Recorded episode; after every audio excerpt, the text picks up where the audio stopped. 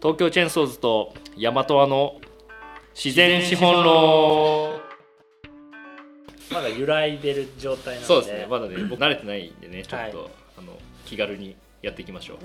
めっちゃ面白いです。自然資本論がもうすごい最高なんですけど、はい、じゃあ前回は高橋さんのはい。トチェーンソーズ入社前、そうですね。転職前、まはい。はい、メーカーでの話とあとはい。自然病理の話で盛り上がっ植物病理そうですね。あたりがすげえ面白かったぜひはい。1回目のもう聞いてほしいですね。そうですね。まずはね。はいいい回でしたね。うるせえ。それ意外とねなんか先進まないみたいなね喋ったいやーあられ大事じゃないですかでも。まあそうですね。脱線大事ですね。脱線がおもろいですもんやっぱ人そう。生脱線。人生脱線がおもろいんで。いいやそんな脱線してたんですか人生。や脱線しかしてないですね。脱線しかして本ない。線を走ったことがない。本線走ってる本線わかんない。本どこにある線のか。わかんないです、はい、僕の本線はもう見当たらない。いやいいっすね。もうそういう。船に乗り換えた感じになってる 走ってないね。陸上。そうです。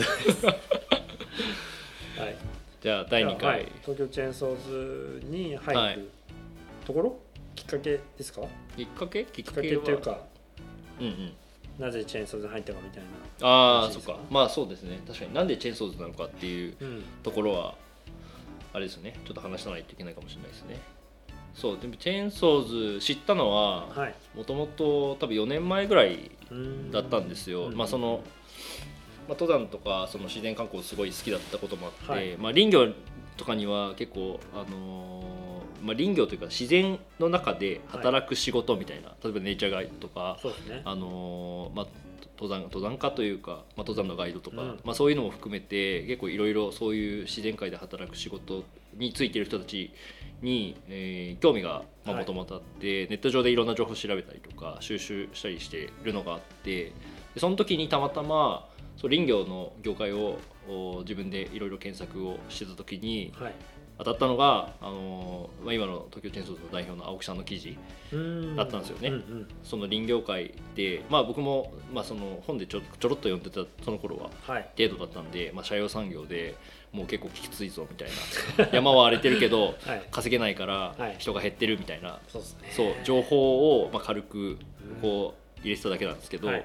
まあ、その時にその青木さんの記事多分見たのがその東京でその林業界をちょっと変えようとしているみたいな、はい。っていう動きがえー。あるしている会社があるみたいなのが、あの第一印象ですね。うんでまあその時はまああの、まあ、面白いこときっと林業の中でもやってる会社ってあるんだなみたいな、うんまあ、それぐらいにしか全然思ってなかったんですけど、はい。転職活動を始めたのがえっ、と2021年の4月に転職してるから2020年の、はい。多分7月ぐらいですよね、はい。まあ、その前1年間ぐらい多分あのずっと勤めながら悩んでた期間は。そうそうそう。もんもん実結構長かったんですけど、はい。もう本当にちょっと心病むかと思ったんですよね。働きながら。えそうでもそのまあもうその2020年の7月のタイミングで、もうこれは業界変えようと思って食品業界からまあ転職する決意をして、まあ、探し始めるじゃないですか、うん。転職先。でもやっぱりなかなかこう探し方よく分かんないうん。転職って、あ転職初めてだし。そう初めてだし。よく分かんないけど、でも絶対俺エージェントじゃねえなって思ったんですよ。あそうなんですか。はい。なんかリクルートとかうん。なんかそういうところとかに多分エージェントに探しに行ったとしても、はい。まあ、お給料高い仕事はきっといろいろねあのー紹介してもらえるそう紹介してくれるかもしれないけど、やっぱ一次産業で林業っていうとあその時にその林業だったんですか？林業でしたね。あなぜ？いやそのだから本当にえ結構。まあ山好きだったからっていうのは超でかいですけあど、ー。いや環境系の仕事をしたいからの林業って相当珍しいですよ、あそうそうですか、珍しいのかな？珍しいと思います。えー、えそれはえでもそうすると林業じゃないとみんなどこにどこを考えるの？みんな探してないなって言って一般企業。に あそういうことですね。あ例えば僕らのそのと僕も大学農学部なんあですけど、はいはい。農学部の森林科学科っていう学科は、はい。みんな環境問題とか興味あってくる人多いんですけど、みんな結局行政行ったりとかああなるほど。しちゃうんですけど、はい。だからやっぱ環境になんか寄与する仕事って意外とピンとこない。そうまあ確かにあのそう逆に言うと林業くらいしかはい。思いつかなかったってところもあったりとか、まあ、あとはそのなんていうんですか他のエネルギー系とかあと最近だとはい。その炭素を地中に固定するとかなんあーか新技術が出てきてるじゃないですか。でも多分そっちちょっと無理すぎる。あのちょっとテックベンチャー的な。そうテックベンチャー系は、はい。あのちょっと頭をつかないのが ありますし、はい。っていうのもあるのと、まあ、やっぱその一番現場にその生産するっていうところは、うん。まあ、個人的にもめちゃめちゃ大事だなってうん。思ってて、まあ、あの今日ねなんかどっか行った時のちょっと会話にもありましたけど、ね。つなぐ人たちはうん。すごいあの、まあ、コンサルとかも含めて、そうまあ、あの間に入っていろんなことをあの、まあ、教えてくれたりとか、うんうんまあ、導いてくれるみたいな仕事もすごいたくさん増えてきているのはそうですね。というよりはつなぎたい人が増えてるとあつなぎたいね。なるほど。そのつなぐ仕事そのものはやっぱりつながれるつながれるとか、作り手と、まあ、生活者とか企業が、はい。のパイが増えないとつなぐ仕事って生まれないと思うんですけどそうですね。みんなものづくりとか、まあ、農業林業うん。ものづくり、まあ、ものづくり職人ですね。とかっていうようなところはそこまで、えーがっつりというよりはどちらかというとそういう人たちがすごく応援したいから、うん。つなつなぐ伝える、うん。やりたいっていう人は本当よく会うんですけどはいはい。作りたいっていう人はあんま会わない。そうそうなんですよね。そうそうそう。確かにそうなんですよ、でもやっぱり一番これから重要になってくるのって多分なんか作る側の仕事なんじゃないかなってそうですね。そう僕はすごくその当時から大事だしそう思ってて。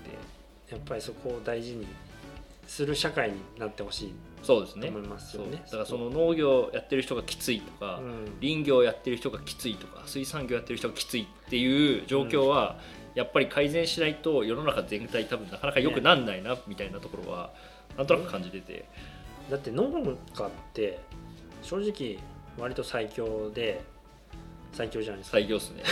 食い物作って。るん。で、まあ、その人たちがボイコットしますって言って。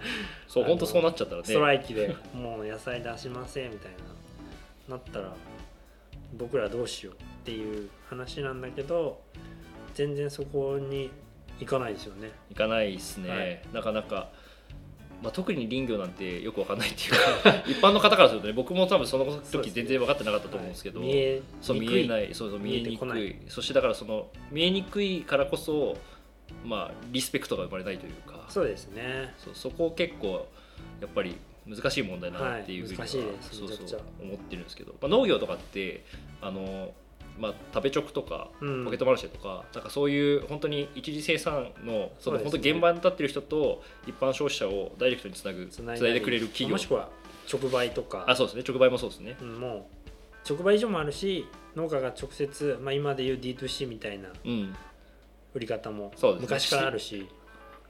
そうまだ分かりやすかったっていうか、そうですね。まあ、顔が見えやすい。顔が見えてこの人が作った野菜うまいねってそうお食える。言えるのがね、はい。そういい農業いいとこだなって。ですね。うんそうそう。めちゃめちゃ思うんですけど、まあ、林業ってねあの木切って木そのまま届けることないじゃないですかほぼないですよね。ねじゃあ届けられてもみたいな。困りますよね。そうまあ薪欲しい人ぐらいしか多分あ嬉しいですね。薪 ストーブユーザーにはね、はい。もう本当にもうどんどん供給してくれよみたいな感じかもしれないですけど。まあでもそれも言っても顔の見える薪みたいな話はそんなに存在してないですよね確かにね。あんまり市場としては大きくなないですね。ないですよねあんまり聞かない。うん。そうだけどやっぱ人の薪はいいね。なん かもうちょっとこうなんなんかねあのでまあその東京チェーンソーズはあの、まあ、僕がその記事を読んだりとかした時も、はい。やっぱその結構発信を大事にしてる、うん。まあ、東京っていうその土地柄ももちろんねあの、まあ、東京都内一番ねその一大消費地なんで日本の中では、はい。まあ、その人たちが見てくれやすい場所で発信をしているっていうのはすごくあの、まあ、いいっていうか面白い。うんことやってるなっていうのは、あのめちゃめちゃ思ってて。うん。だからそれでまあしかも僕がその転職しようとした時その4月から、えっとまあ、探し始めて、はい。でずっとネットとか見てたんですけどあの9月ぐらい2ヶ月ぐらい経った時に、はい。あのまあ、一応ツイッターフォローしてたんですよ。うんうん。チェーンソーズの、うん。でそしたらあのたまたまそんなにポンポン多分、まあ、更新はそこそこしてたのかなその頃も。はい。あのツイッター僕開かなかったんですよその頃。自分でそんなにこう発信するとか全然してなかった、今はねちょいちょい使ってるんですけど、はい。その頃全然その見てもなかっはいたから、あの本当にたまたま9月の頭ぐらいになんか情報とかそういうところにも落ちてるのかなみたいなところで開いてみたんですよね、はい。で開いた瞬間に、うん。チェーンソーズの応募の求人が。求人が、はい。そうチェーンソーズから発信をされていて、うん。まあこれは運命だなみたいな、あこれはみいたいな。その運命づけて自分のそう行動を。納得させるところはあるのか分かんないけど。いやよくあると思いますよ、ねそうそうそう。でも本当に結構奇跡的というか多分ホームページはその頃あんまり別にチェックしてなかったんで、うん。まあホームページ見たらもしかしたら気づいたのかもしれないんですけあど、あはい。でも転職サイトでいろいろ検索しててもあの、まあ、出てこないというかそっちに載せる会社じゃない、うん。なかったんで、うんツイッターとかフェイスブックでフォローしてなかったら情報取れそなかった。の検索転職サイトでは何を検索してたんですええ転職サイトで、かはい。一次産業でその、まあ、現場の仕事だけじゃないはい。仕事ができそうな、自分のスキルが活かせそうな一次産業。そうですね。だからまあそう会社でそのマーケティングとか、うん。なんかそういう、まあ、営業、まあ、最悪営業でもいいかなって、まあ、一応営業もやってたんで、はい。営業職でも、まあ、できるとは思ってたので、まあ、そういうその現場から出てきたものを、まあ、何か消費者に届けるはい。とか、まあ、消費者じゃなくてもはい。もうもちろんいいんですけどその次の人たちに渡していくうん。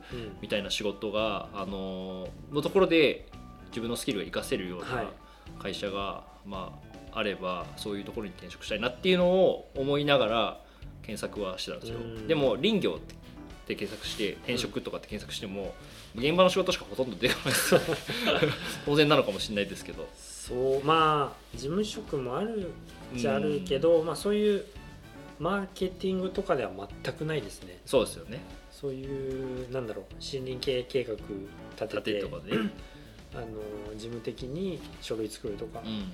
まあ、そういうのが多いでしょうね。あと森にかかるんだったら本当そういう、えー測量とかそうですね。調査、そうですね、うん、まあ、もろ現場っちゃ現場そうですけね、まあ、その辺もあんまりこうマーケとか必要ないじゃないですか。さすがに。あのまあ必要なのかな？わかんないけど。いやーコンシューマーに届けるものって感じじゃないですよね。そうですよね、はい、あの必要でやってるっていう。B2B の、まあ、B2B もマーケティングはいるけど、まあ今はそうまあまあ確かに。いいらないことないですけどね、なんかちょっと分かりづらい、まあイメージとは違うのかもしれないですね。そうですね。高橋さんの。そうですね。そうそうそう。やっぱり業界として注目度を上げられたりとかその業界の構造がもうちょっと変えまあ、その変えるっていうとね、うん。ちょっとおこがましいっちゃおこがましいんですけど、まあ、はいなんかこうアクションが起こせるような、はい。まあ、会社っていうのが、まあ、いいなっていうのは漠然と思ったんですけど、まあ、なかなかない,、まあ、ないんすなかったんでナイスないっすよね。ないっす。本当ないっすよね、ナイスうん、もう。本当にナイめっスちゃ思いました。だからそれこそヤそうヤマトアとかいいと思ったんですよ、はいはいはい。ヤマトアとかあマジですか？嬉しい、はい。見てて。なかなか検索しても出てこないっていうかそれ会社としては知ってたんで、ええ。そうあのまあ飛び虫さんっていうかあの飛騨の、はい。えっ、と飛騨熊。さんと、そのあ確かにねでもあっち結構デデジタル系なんですよどっちかというと。飛騨熊山とはラインがその森企画屋ですから。じゃないですか。もう完全に、はい。だからそこは見てたんですけど。なるほどであの平熊さんは募集かかってたんですけど、はい。結構やっぱりあのなんていうんだろうね。CAD とかどなんかそういうパソコンいじれる系の方が飛やっぱり。騨熊さんはそういうまあ建設計士とかそうそっちがの方が強いですよねとかデザイナーさんからとまあつないでつないで そのオーダーに対して地域の木と、えー使って地域の木工家をつないで、えー実装をするって感じなんでやっぱりそこの CAD 書いて設設計図面書いてうん。翻訳者なんですよねあそこは。そうですね本当そにのクライアントと山木工側との翻訳者仕事なんで結構特殊技術っていうかね。そうそうなんですよ。だからそのプロジェクトマネージャーみたいな,、はい。なんかその中間に入って何かをこうそのプロジェクトをうまくまとめて進行していくだけみたいなことだったら、多分あの可能性は。そう可能性はあったかもしれないんですけど、ちょっと募集要項的に俺無理だなと思って。CAD 使えねえそうそう そうそうそう。私ヤマトは2020年一切採用出し。てない採用出してないそうだからコロナはしたからねそうそう。あないなと思ってそうそうそう見てたんですけど、はいまあ、チェーンソーズでその募集がかかった時、まあ、チェーンソーズ一応6次産業化をねその頃はい。もう、あのしててオンラインストアとかでも自分たちで作ったプロダクト売ったりとか、うんまあ、そそれがね売れ行きが、まあ、なかなか当時いいかったとかどうかとかっていうのははい。あの経営のその数字見れなかったんで全く分かんなかったんですけど。そう入る前全くそう入るまでははい。分かんなかったんですけど、うん。まあでも飛び込んでたらね飛び込んだできっとやれること多分あるだろうみたいはない。感じで、そこに応募をしたっていうのが、はい。まあ、きっかけですね。でも本当にね選択肢なかったっすよ。ある意味。だって本当、ね受けてないですもん。転職するっつうん。ってその何社も何社も受けるとかっていうのがそうですね。ほぼなく。僕も今転職しろって言われたらないっすもんね。だからしら探してないです でもまあ作るしかねえなっていう感じは。いやそうまあ奥田さんそういう系ですよ、あね、僕はそういう系だしですごい話変わるんですけど今まあこれねラジオのタイミングわかんないですけど、はい。今その森の編集者っていう、えー、と森の企画屋さんをむしろ募集しようとしてるタイミングなんであそうですね。山田さん、ね、これは僕的には超画期的でうん。言ったら10年前の自分が探してた仕事を作れたんですよ。一個ね。い。やそれでかいっすよね。これはもう本当に嬉しかったです。いやーこれ皆さんにおすすめしたい。ここは。本当に大和さん募集かかってまだ応募が終わってなかったらちょっと気になる人はそうですね。応募してほしい。環境系のことを結構環境系というかサステナブル持続可能な社会どうやって作るかみたいな話にめっちゃ直結する話をビジネスでできるようになったっていうのは本当いい時代ですよね。いや本当そうです正直。ね、うん。もうちょっと前だったらやっぱなかなかねあの反応もないしですしやっぱりそういうまあ NPO NPO が悪いわけじゃないんですけど、うん。NPO 的に、えーそういう地域活動としてうまく やっていたりとか、まあ、もしくはその NGO とか JICA みたいに国際活動みたいな本当どっちかぐらいしかななかったんじゃないですかね。そうですね。多分昔はなかったですよね、はい。でも今は、ね、国内見るとボーダレスジャパンみたいなねそうですね。社会課題解決型っていうかそれをまあビジネスの力で、まあ、解決していくみたいな。確かに。ボーダレスジャパンに転職します。あれはダメですよ。起業ですから。あの転職っていうか。あそうですね。そうそう。あそこ起業しないといけないんでね。ボボーダレスジャパンはねじゃあ企業。そうそう。です起業するつもりがあるんだったら。路頭に迷ったら。そうでも本当に、はい。まあいいタイミングというかねそういう意味では、あのいい時代にはなりましたよね。そういうことがあの可能になったっていうのもそうだし、まあ、それはすごく、まあ、働きがいがあるっていう言い方がいいのか分かんないですけどあでも楽しいですよねやっぱ。あ楽しいと思います。でちょっとそのそういう転職を考えてる方がいれば今その結構ツーリズムとかも面白いと思います。ああツーリズム？あのどういうですか？そのサステナブルツーリズムみたいなのって結構増えてあ来てるじゃないですか。あありますね。で言ったら宿とかはい。カフェとかツーリズムっていうようなところで持続可能な地域社会とか、うんうん。環境に優しい、えーツーリズムを考えるみたいなのって結構なんだろうそういう企画系の人が生きるし、えー環境問題とかに対してアクセスできる仕事だなってそうですよね。なんかローカルコミュニティの中で そのどう持続可能性を考えていくかみたいなところももうだいぶ今ねやっぱり活性化してきてるっていうか、うん。デザイナーさんとかねいろんな方々が入りつつ確かにね。仕事生まれてますよね。じゃもうそういう意味ではどこどこでもいいですね。あ ある意味。どこ行ってもやれなやりましょうって言えばいいっていう、そうですね。やりたいですって手挙げてたらはい。誰か拾ってくれる可能性ももしかしたらあるのかもしれまあないですけど、そうですね。その時に、まあ、この話はまあいいや。はい、はい。またまた後でですか？それはいやいやなんか話をなんか面倒くさい話をしちゃいそうな 気がするんで。いやいやいや結構むずいんですよね。そういうの。なんだろう。えっ、とない業種みたいなな話になるとどうしても最初給料みたいなとこって下がりがちじゃないですか、まあ高橋さんもそうだったと思うんですけど。そうですね。なんでそこにこうどこに価値を置くのかっていう時に自分がやっぱ安定大事だなって思うんだったら安定大事にした方がいいよってそうですね。それはね。それ価値観の問題ですからね。そう価値観の問題。そう別にそれがねあの是か非かとかじゃなくてね、そう。いや個人個人の幸せの話なんで、うんまあ、それでもなんか飛び込みたいなと思った時には安定を置いといても全然面白いなと思うし。まあでも本当まあでもそれもね安定を置いとくのも一時の話に、まあ、自分で何とかしていくっていうかねちゃんと力つけてそうですそうです、新しい仕事をってますけど。ね生み出してみたいな。あそうまあ、これはなんかあんまり難しいですけど安定を望むと安定以上のものは得られないなっていうのはなんか実体験としては思ってうん。その全部とりあえず一旦置いといてこれめっちゃやりてえみたいな時にそれが仕事になった時にちゃんと安定以上に面白い何かみたいなのが まあ生まれるよな。って思ったり。いやー重たいっすね。その奥田さんが自分でやった体験の言葉は。いやただし失敗する場合もあるんで。まあそうですよね、まあ、ある意味そう。命がけっちゃ命がけなのかもしれないですけど。そうですね。やっぱり周りでもなんかプチ起業していつの間にか普通に働いてたりする人もいるのでうなんでみんながみんなそうではないし、まあ、でも結構ね、えー、と起業して1年後には半分潰れるみたいな話とか、まあ、あったりしますけど。そうですねまあまあなので、まあ、でも始め方にもよるか。まあいろいろあるし。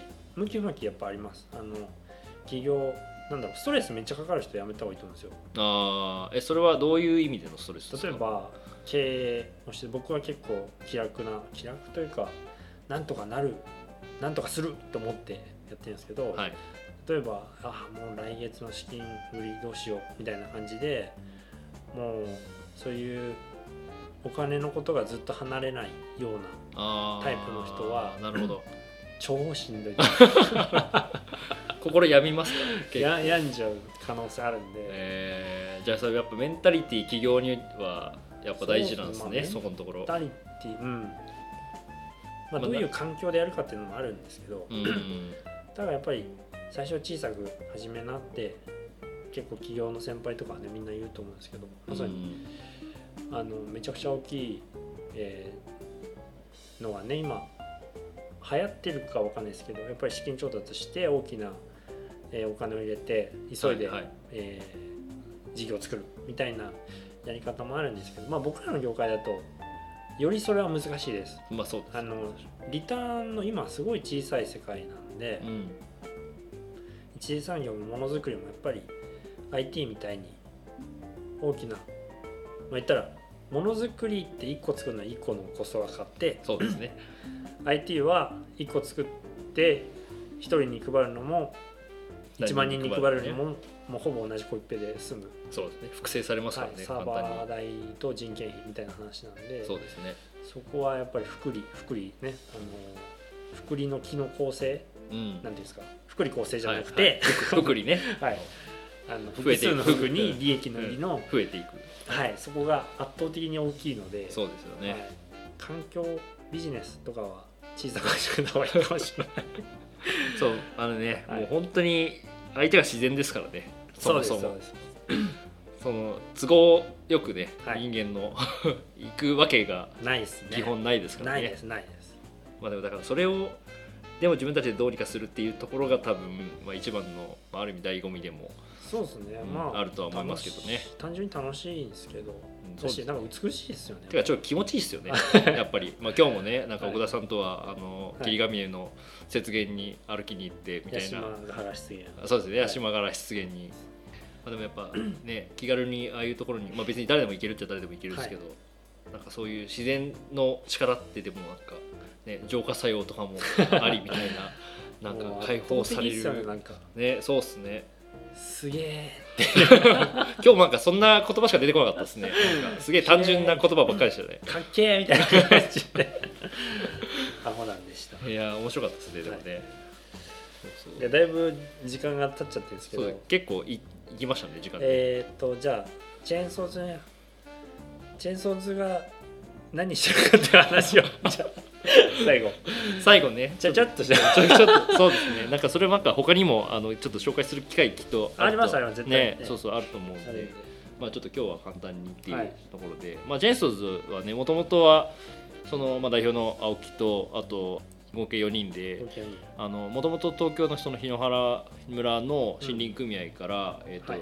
まあ、独立して、あのちゃんとお給料として出せる会社を作ろうみたいなうんところからあのスタートしているので、まあ、本当はさ本当本当はというかあの最初本当に林業の現場仕事はい。を請負いとかで、まあ、やっているところからスタートしている会社ではあるんですけれど、まあ、そこからどんどんやることを、あのまあ、メンバーも増やしつつ、うー増やしていっておりまして、はい。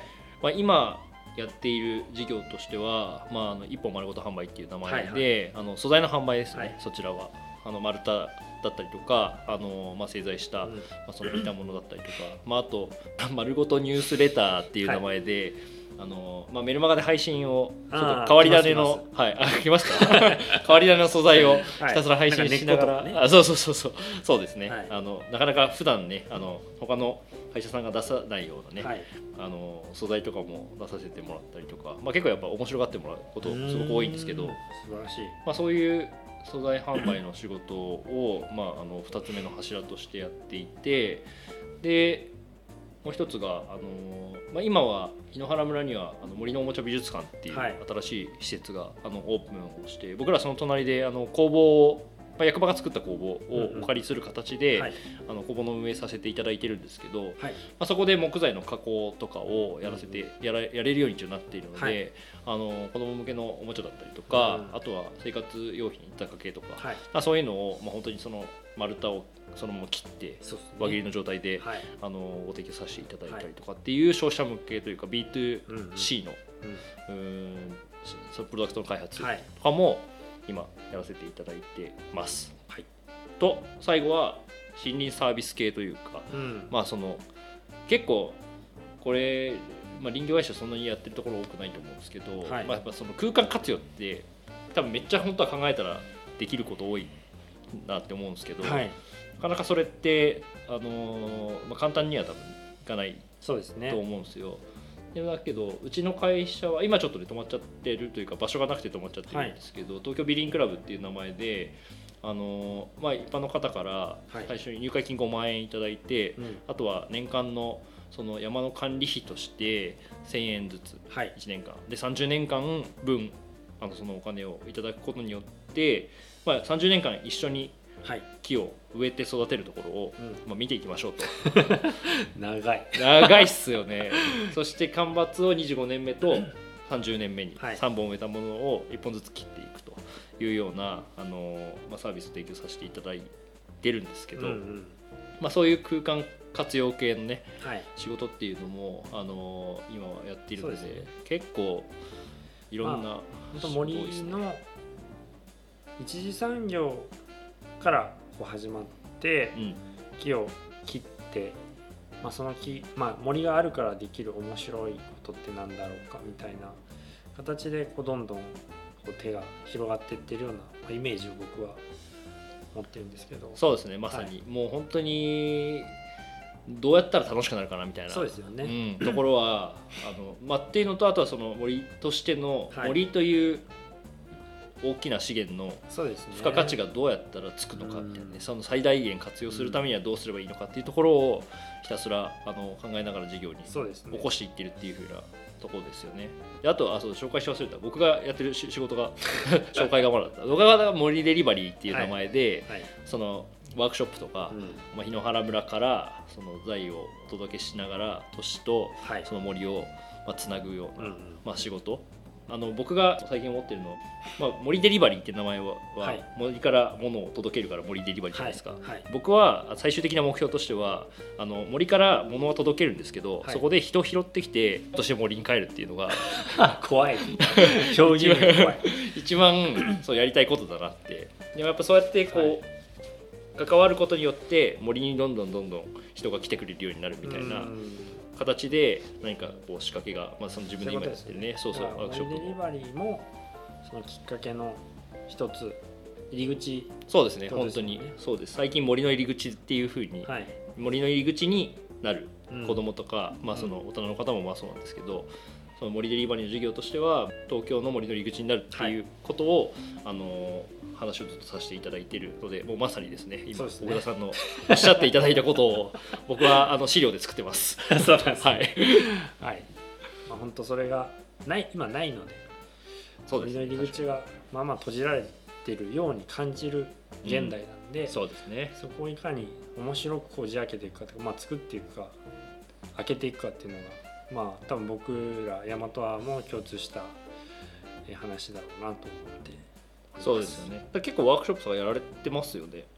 まあでもコロナで 僕らは全然やれてないですねあんまりワークショップとか。あ今は？最近は。はあー。で前コロナ前はそこそこ。いそうですね。まあワークショップみたいなこともやったり、まあ、今でも子供向けのやつとかはね頼まれて結構やったりするんですけど、今はどっちかというとそうですね。別の入り口作りみたいなのにしようかな。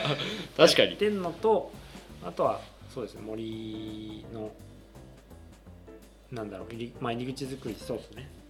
他の他の方法を試している。でこれからまたコロナが明ければどんどんやりてえなと思ってますけどね、そうですよね、はい。なんかまあ今確かにねちょっとやっぱ警戒されつつというかね、まあ僕らも、まあ、特に僕らローカル長野県でやってるんで、はいうん、東京出てってとかってやりにくいしそれはそうですよね。東京の人にとか、まあ、都市の人に来てもらってっていうのも、うん。時期によってはやりにくかったりうん。したりするので、はい。まあ、だいやっぱり大きく打ち出せる時に打ち出していきたいなという気持ちもまあそうですよね。なんで今は物をこう届けてます、まずは。森デリバリーしてます、まあ森デリバリーしてますね 完全に、はい。い、やいいですね。まあじゃあ今日はそうですね。30一分旦そうです。30分経ちましたねもうねじゃあ第2回もそうですね。はい。はい、ここで区切りということで。はい、ありがとうございました